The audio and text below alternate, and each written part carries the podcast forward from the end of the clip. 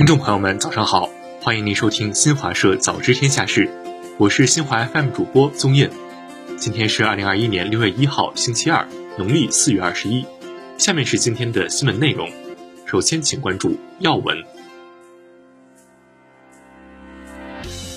中共中央政治局召开会议，听取“十四五”时期积极应对人口老龄化重大政策举措汇报，审议关于优化生育政策、促进人口长期均衡发展的决定。习近平主持会议。习近平回信勉励江苏省淮安市新安小学的少先队员，结合自身成长实际学好党史，从小坚定听党话、跟党走的决心，祝全国小朋友们六一国际儿童节快乐。《求是》杂志发表习近平总书记重要文章：学好四史，永葆初心，永担使命。外交部发言人说。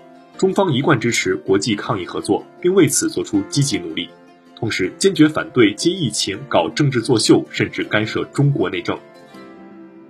国台办发言人应群表示，广大台湾同胞期待的是科学有效的疫情防控措施和相关保障，民进党当局要尽快去除政治心魔，停止残害岛内民众的生命健康。央行决定。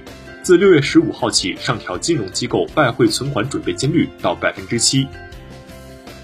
五月份，中国制造业采购经理指数 PMI 为百分之五十一点零，继续位于临界点以上，制造业保持平稳扩张。香港特区政府发言人五月三十一号介绍，二零二一年完善选举制度综合修订条例于当日正式生效。丹麦广播公司报道。美国国家安全局利用丹麦互联网设施监听、监视德国总理默克尔等多名欧洲国家高级官员。法国负责欧洲事务的国务秘书表示，美国国家安全局监听欧盟领导人一事若证实为真，其性质极其严重。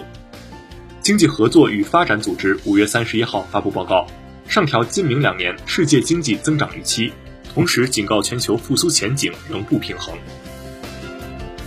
朝中社播发评论员文章，批评美国解除对韩国研发和使用导弹的限制。再来关注社会方面的消息，白鹤滩水电站大坝全线浇筑到顶。白鹤滩是目前世界在建规模最大的水电站，计划于二零二一年七月前首批机组投产发电。三星堆遗址首次发掘出土青铜扭头跪坐人像。青海玛多五二二重大地震灾害二级应急响应终止，目前抢险救灾工作基本结束，紧急转移和安置工作基本完成，灾区生活秩序基本恢复。辽宁省疫情中风险地区均降至低风险地区。中国足协宣布，鉴于马尔代夫、叙利亚国家足球队内近期发生疫情感染，两队入境参赛需严格隔离，不能如期参加世预赛四十强赛。根据亚足联建议，中国足协同意剩余比赛不在苏州继续进行，将转移至阿联酋迪拜举行。埃及苏伊士运河管理局公布了今年三月长次号货轮搁浅事故的调查结果，认定货轮船长应对搁浅事故负责。南美洲足联宣布，阿根廷因为国内新冠肺炎疫情形势严峻，决定放弃举办美洲杯足球赛。五月三十一号，在广州番禺。四个多小时的校园核酸检测采样工作完成后，小朋友们用一支手势舞感谢支援核酸检测采样的医护人员，向他们鞠躬致敬。新华社就在您身边。最后来听服务新闻。五月三十一号二十时至六月一号二十时，内蒙古东北部、黑龙江西部、辽宁东部、黄淮东部、江南东部、华南大部、西南地区东南部。台湾岛以及西藏东南部等地部分地区有中到大雨。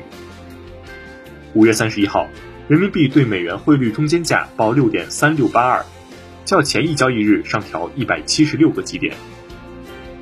司法部发布二零二一年国家统一法律职业资格考试公告，明确客观题考试网上报名时间为六月十号至六月二十四号。以上就是今天早知天下事的全部内容，我是宗印，祝您一天好心情。